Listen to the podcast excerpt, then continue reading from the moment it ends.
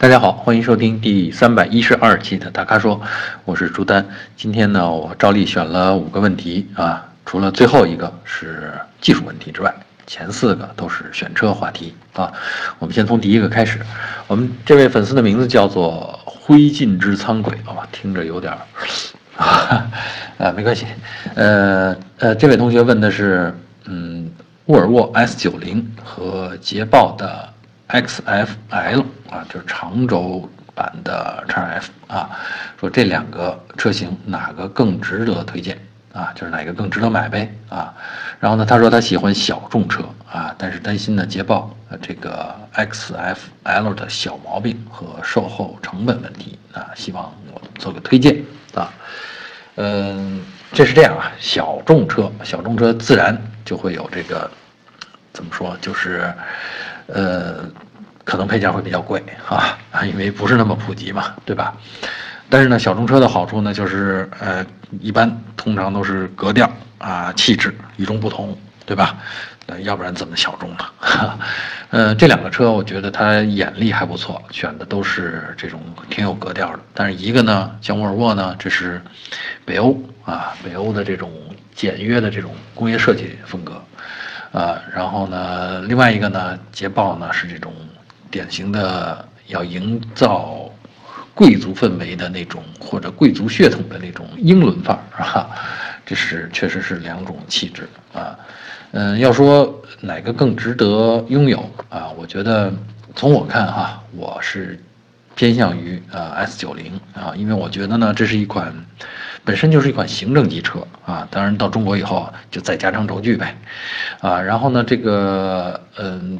整个的这个设计啊，还有这个细节上啊，它呃，我觉得比较和谐，比较完善，呃，包括这个用的材料上边啊，也会比较细腻啊，再加上整个的内饰都统一在这种简约的北欧的这种格调的气氛当中啊，这种设计设计感。我是偏向于这个的啊，而且呢，开起来的感觉呢，沃尔沃的车呃比这个捷豹的车呢更松松弛吧，或者放松一点，你驾驭的时候更放松一点啊。那捷豹呢就会因为英伦的那种，或者说捷豹的那种强调呃操控呢是那种对动力的呃丝丝入扣的那种控制，还有对车身姿态的那种精确控制。所以它的底盘会调的悬挂啊，会调的偏紧啊，就是没有那么大的、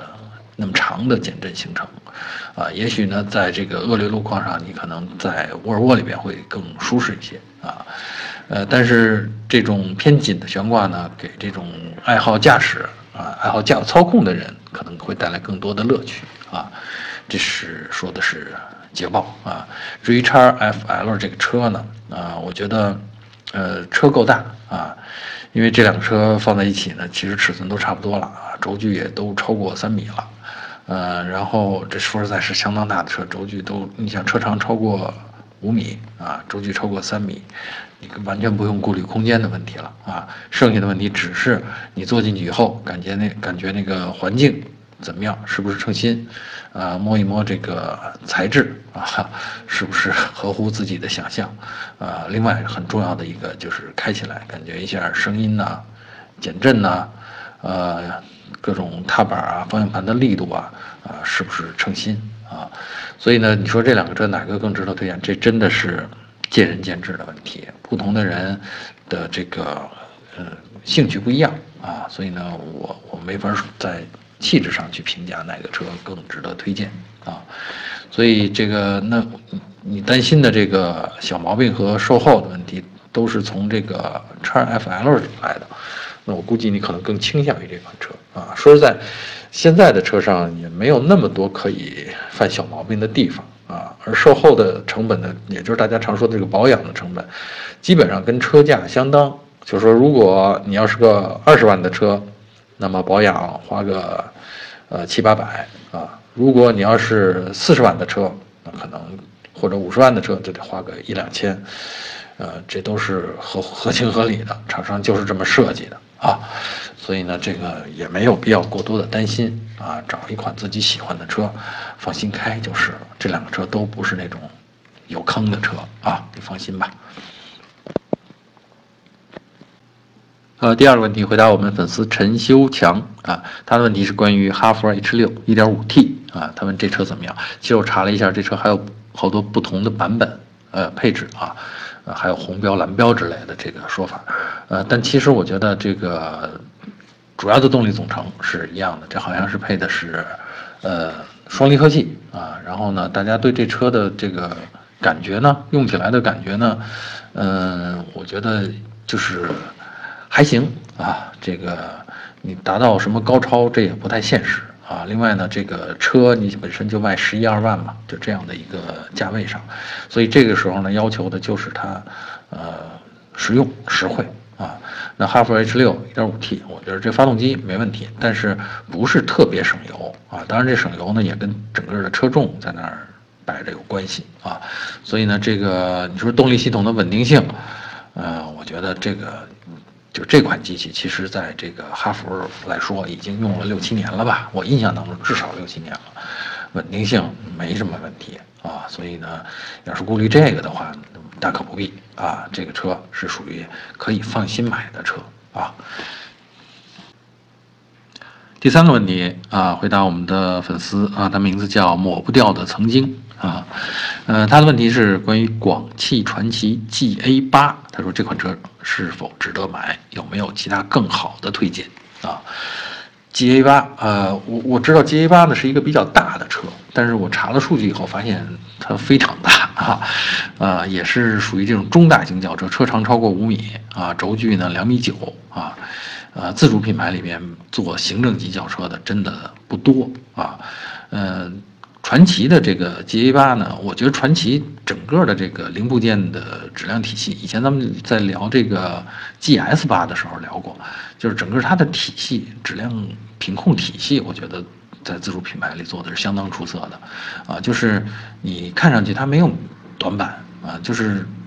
这个零部件的水准都跟合资车不相上下啊，所以呢，这是它，我觉得它。这个车型很成功的地方，或者说广汽传祺这个品牌很成功的地方，设计上也没有短板，也没有一个让你看着特别别扭的地方，或者说，嗯，某个车身的线条或者某个比例就是让人看着不舒服，它不存在，啊，所以呢，这个，呃，我觉得在自主品牌里找到这样的一个行政级，其实还是。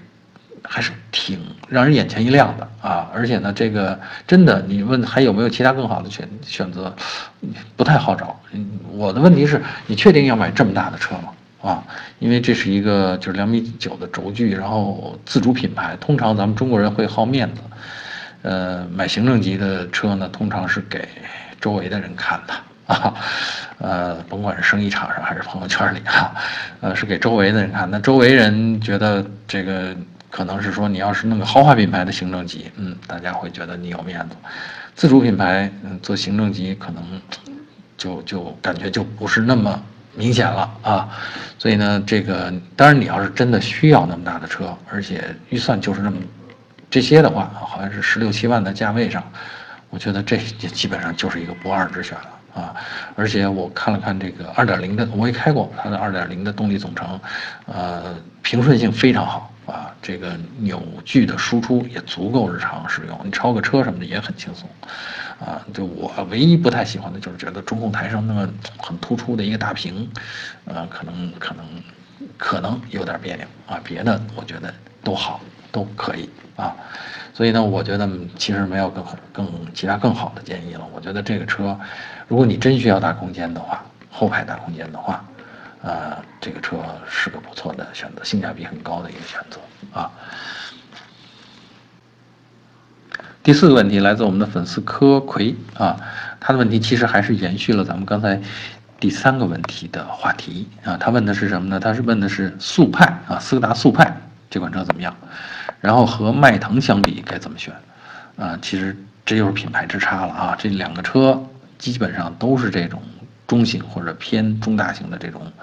尺寸啊。当然，在中国大家都知道迈腾啊，迈腾大概定位就仅次于奥迪呗，啊，比奥迪低一个档次，就是中级车里边的这个呃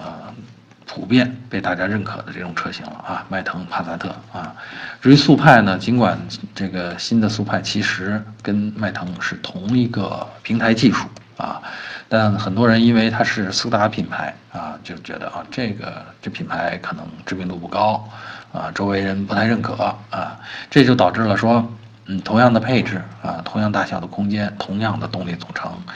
你挂上斯柯达的牌子，嗯，我们就可以以这个。大概九折的价钱啊，相比迈腾啊，大概九折的价钱就能成交，所以呢，我觉得这个性价比在速派这儿是很明显的啊，而且说在，这两个车开起来，呃，你从驾驶感受上讲，这个我甚至觉得速派还更舒适一些，呃，所以呢，这个因为这个我印象当中，上海大众和就上汽大众和一汽大众这两个大众的。呃，底盘调教风格是略有差异的啊，所以呢，这个上汽大众的这边呢就偏向舒适一些啊，嗯，所以这就是我我对这两个车怎么选的这个看法，就是如果你真的不太介意周围人，或者说你考虑性价比的话，速派其实是比迈腾更好的选择啊。当然，如果买车嘛，咱们大家必然的就要面对说。这个车在什么场合用啊？要听到大家的评价。如果你在意这个，那不用再纠结这个，你买迈腾就 OK 啊。第五个问题啊，也是最后一个问题，有点偏技术啊。我们粉丝威廉他在问，他问的是发动机直喷和电喷的区别啊。这个这还挺有意思啊，因为这个其实这个是所有的发动机都是电喷啊。就是包括直喷的也是用电子控制来来实现喷射的，最早的这个这电喷技术呢是一代一代的发展的啊，最早的呢是单点电喷，这位置呢就放在进气气管上，原来放化油器的那个位置，它取代了化油器，啊，单点电喷呢就是让这个燃油以呃在不同的转速下啊，用不同的供应量，要符合发动机的工况啊，是用电动的泵来实现喷射，但喷进来以后呢，它实际上因为发动机绝大多数都是多缸发动机嘛，啊，那么这些含油的这个混合气，它在流动的情况下，它分配到各缸，因为你是从一个点喷射进来，然后分配到每个气缸的时候，具体每个气缸得到的这个油的浓度可能不一样，啊，这就导致有的燃烧会好一点，有的燃烧会差一点，啊，嗯，那么为了弥补这一点呢，后来就出现了多点电喷，啊，多点电喷就是在这个进气气管。分了叉以后啊，在通向每一个气缸的那个分支上面，啊，那个进气道那儿啊，又设了一个，就单独设了一个，就把原来的设在化油器那个位置上的那个喷嘴拿过来啊，放在这个每一个气缸的进气口附近啊，这就叫多点电喷啊。那再往后，实际上随着这个排放法规的这个要求越来越严啊，多点电喷实际上还没法。精确到可以让排放大幅度的下降啊，那大家要做的一个挑战就是把喷嘴直接安装在气缸里边，啊，就是通向气缸里面，在这个压缩呃中了啊不是应该是在进气开始啊的过程当中就开始往里边喷气。啊，喷喷油啊，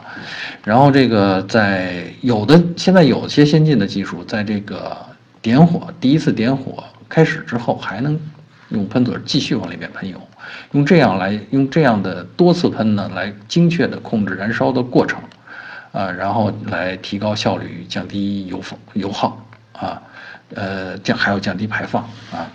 那么这个你想想，这个直喷和电喷。最大和普通的这个单点或者多点电喷最大的区别就是它要求更高的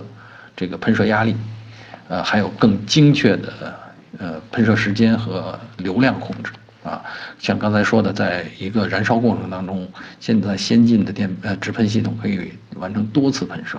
啊，那每分钟你想想它要喷几千次啊。这个呃，在在这个过程当中，要精确的控制油量，精确的控制它喷射的时机，这是一个高技术，而且它需要高的油压，也就是说，呃，通常会有一个嗯，跟呃凸轮轴相连的一个高压油泵啊，除了油箱里边的那个低压油泵之外，还这儿也需要一个高压油泵，来增加喷射压力，啊，然后让这个燃油啊分子充分的去雾化啊，因为喷射的时间非常短暂，不像原来在进气道里边，你有一定的空气流动的时间，来让这个燃油充分雾化啊。现在的时间非常短暂，所以就要求它喷的更细，颗粒更小，然后更精确啊。所以技术上就挑战就更高啊。那现在呢，这个因为排放法规要要求高，所以大多数的这种合规的发动机都是直喷的。啊，而直喷呢又有一个特点，就是直喷在低转速下，它容易产生这个呃雾化不良啊，所以呢，在低大家常听到的，目前有一些说的双喷射啊，就是在直喷的基础上，又在进气道呃里面加了一个喷射点，那在这个低转速的时候，它可以用进气道喷射的方法来降低啊燃烧的排放啊，降低发动机的排放。啊，这就是直喷和电喷的区别啊，或者说直喷应该是电喷的一种，或者叫电喷的精进啊。好，以上就是本期大咖说的全部问题。那欢迎大家继续在我们的微信公众号或微社区中提问啊。如果您想了解更多的汽车资讯和导购信息，请持续关注我们的公众号还有车评网。我们下期节目再见。